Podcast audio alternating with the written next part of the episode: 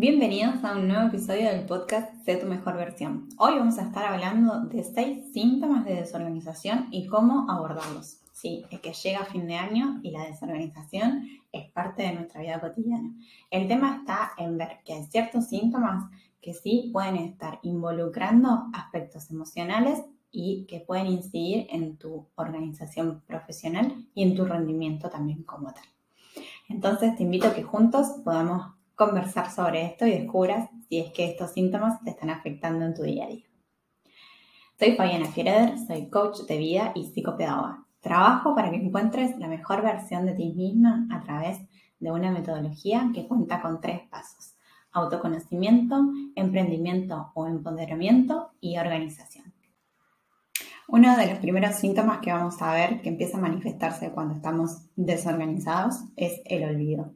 Los olvidos son normales y frecuentes en todas las personas, pero cuando el olvido comienza a ser un poco más sistemático y empieza a manifestarse como un problema recurrente, tenemos que empezar a prestar atención por qué está sucediendo esto. Evidentemente, cuando nosotros comenzamos a olvidar, sobre todo en esta etapa del año, que el cerebro ya está bastante cansado y nosotros emocionalmente estamos un poco más saturados, implica que nosotros eh, tenemos que ver qué está pasando y por qué nuestro cerebro está olvidando información importante. Esta información importante puede ser datos o información que necesitamos recordar por alguno de nuestros pacientes o personas con las que estamos trabajando citas, materiales, eh, promesas que habíamos hecho. Se nos empiezan a superponer cosas porque olvidamos que habíamos prometido algo. De los olvidos pasamos a un segundo síntoma bastante recurrente y frecuente, sobre todo en la época del año en la que estamos, que las fechas empiezan a ponerse cada vez más exigentes, las demandas eh, son reales y necesitamos sí o sí cumplir con plazos y con promesas de trabajos que, habíamos pactado, ya sea informes, entrega de cierres de notas, eh, información que, teníamos que ver, eh, metas que teníamos que cumplir. Y aquí aparece entonces la sobreexigencia o sobrecarga de los horarios de trabajo. Sobre todo terminamos trabajando en horarios nocturnos, ya sea fuera de hora del trabajo laboral, pero además usando el tiempo de descanso en eh, horario de trabajo.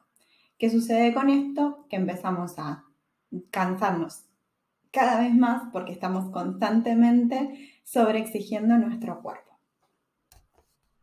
Junto a estos dos síntomas llega el terminar las cosas a último momento. ¿A quién no le ha pasado, sí?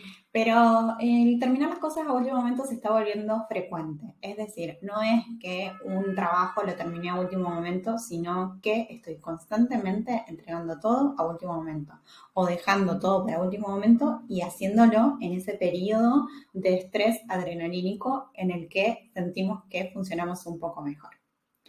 ¿Qué sucede? Que este síntoma comienza a hacerte eh, llegar con mucho más estrés, sobrecargada al trabajo y sobre todo, generalmente vamos perdiendo la productividad y también vamos perdiendo en profesionalismo. Otro de los síntomas que notamos es llegar muy cansados al fin de semana. Sí, podemos estar cansados obviamente por la etapa del año, pero cuando la desorganización forma parte de nuestra vida y empezamos a notar que hay olvidos que comprometen nuestra responsabilidad, que nos estresan y nos agotan, que estamos usando nuestros horarios de descanso nocturno para trabajar o para terminar cosas que necesitábamos terminar sí o sí. Cuando dejamos que las cosas se nos acumulen y tengamos que hacerlas sobre todo a último momento, el nivel de estrés y agote que lleva a hacer una tarea en ese periodo de tiempo es mayor. Si hacemos una sumatoria, obviamente que vamos a llegar mucho más cansados al fin de semana. Entonces, te pido que si estos síntomas están siendo eh, recurrentes y te estás dando cuenta de que hacen sentido con tu día a día, prestes atención a cómo te estás organizando. Muchas veces lo que hacemos es que hacemos una organización ideal de lo que nosotros creemos que podemos llegar a hacer y nos sobrecargamos de cosas sin tener en cuenta el tiempo real que tenemos.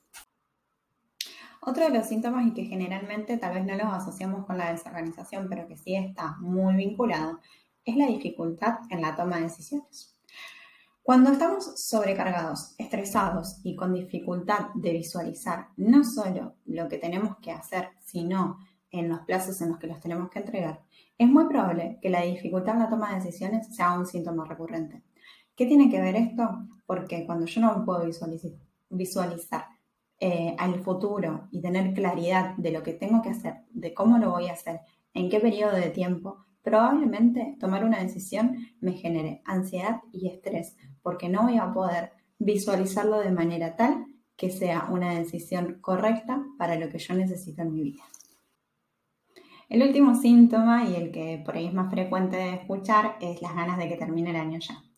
Sí, obviamente el cansancio y el estrés que, nos produce esta época del año es normal que, que esta frase sea muy frecuente.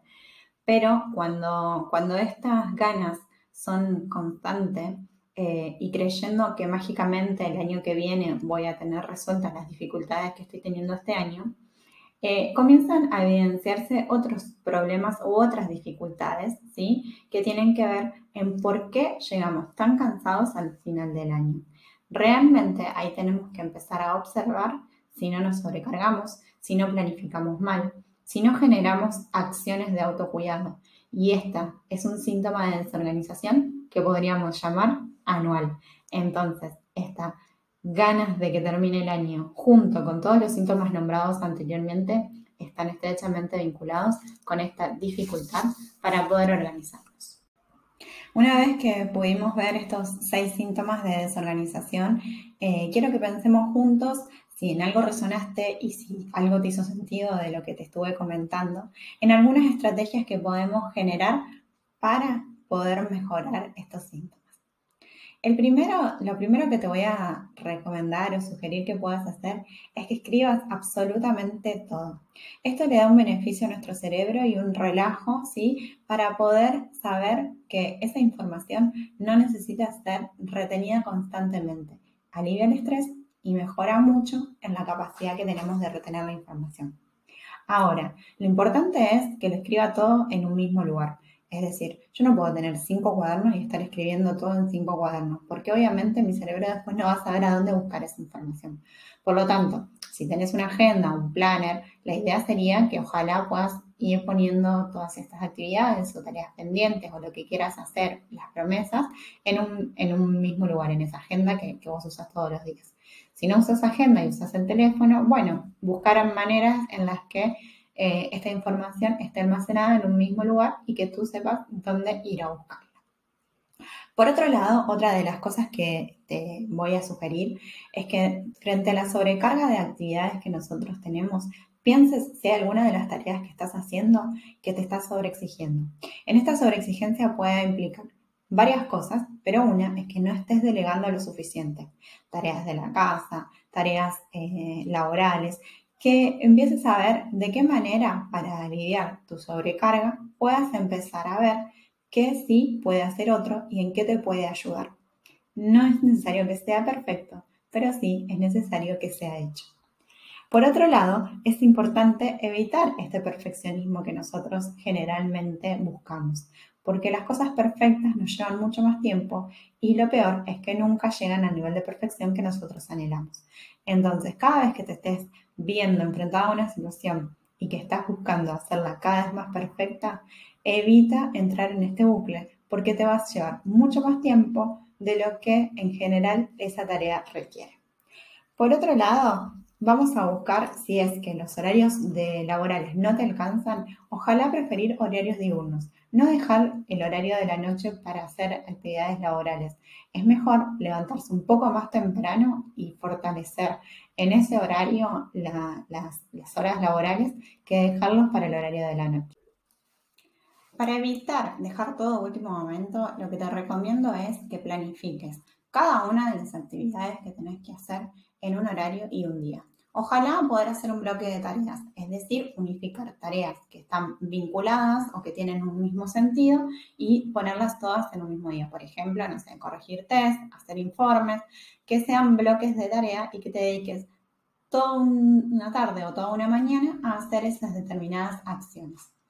Es importante darle días, horarios y fechas ¿Por qué? Porque si no vamos procrastinando y las tareas se van acumulando y vemos que después las dejamos a último momento. Por otro lado, es importante que si bien no puedes tal vez realizarlo con tanta anticipación a determinadas actividades, es importante que por lo menos tengan dos días antes de la fecha de entrega poder tener el tiempo para hacer. Esto te da la flexibilidad de poder darle una mejora, de poder revisarlo o incluso de si no puedes terminarlo, dejarlo el tiempo para terminarlo al día siguiente. Por otro lado, para no llegar tan cansados hacia el fin de semana, hay dos cosas que tenemos que cuidar y privilegiar.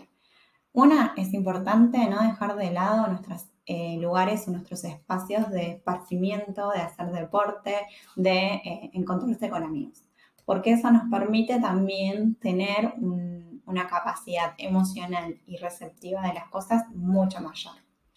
Y por otro lado, una de las cosas que es muy importante para privilegiar en la organización es tener una anticipación. Es decir, sábado o domingo yo ya necesito tener planificada absolutamente toda mi semana. Esto va a brindarle tranquilidad a mi cerebro, me va a poder ayudar a tomar decisiones eh, evitando emergentes o solucionando emergentes que, vayan ocurriendo y eh, esto va a ayudarte a estar mucho más focalizada y en tarea. Una vez que tengas más organizada tu semana y tu día a día, la toma de decisiones probablemente va a ser mucho mejor. Pero te sumo un pasito más y ojalá que para el año que viene puedas empezar a hacerlo. Esta organización y la planificación tiene que ser una organización y planificación pensada a largo plazo. Es decir, ojalá poder pensar en objetivos anuales, trimestrales, mensuales y luego semanales. Si querés saber un poquito más de esto, en uno de los episodios del podcast anteriores te hablo sobre cómo poder organizar y llevar adelante este tipo de situaciones. Pero es importante poder generar este tipo de, planificación que si bien es flexible y se va a ir modificando en la medida de las situaciones que se vayan eh, dando, eh, nos permite poder tener una visualización a futuro mucho más clara y de tomar decisiones que estén enfocadas en esos objetivos y en esas planificaciones que nosotros deseamos y anhelamos para él. Y por último, con estas ganas de que termine el año ya, lo que te propongo es que puedas focalizarte en la sensación de gratitud. Poder agradecer cada una de las cosas que tenemos nos permite generar un cambio positivo y una mirada más activa sobre lo que estamos haciendo y que probablemente nos permita abrazar cada una de las circunstancias que nos toquen vivir. Si querés sumarte a mi reto de gratitud, que está empezando hoy, 20 eh, de noviembre, te dejo eh, el enlace en la descripción de los comentarios. Vamos a estar haciendo 10 días de gratitud. ¿Para qué? Justamente para esto, para activar y reforzar las energías positivas.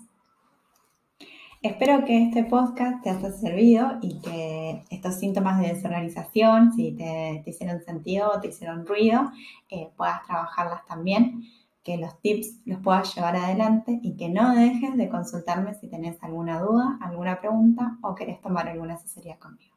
Que estés muy bien. Hasta la semana próxima.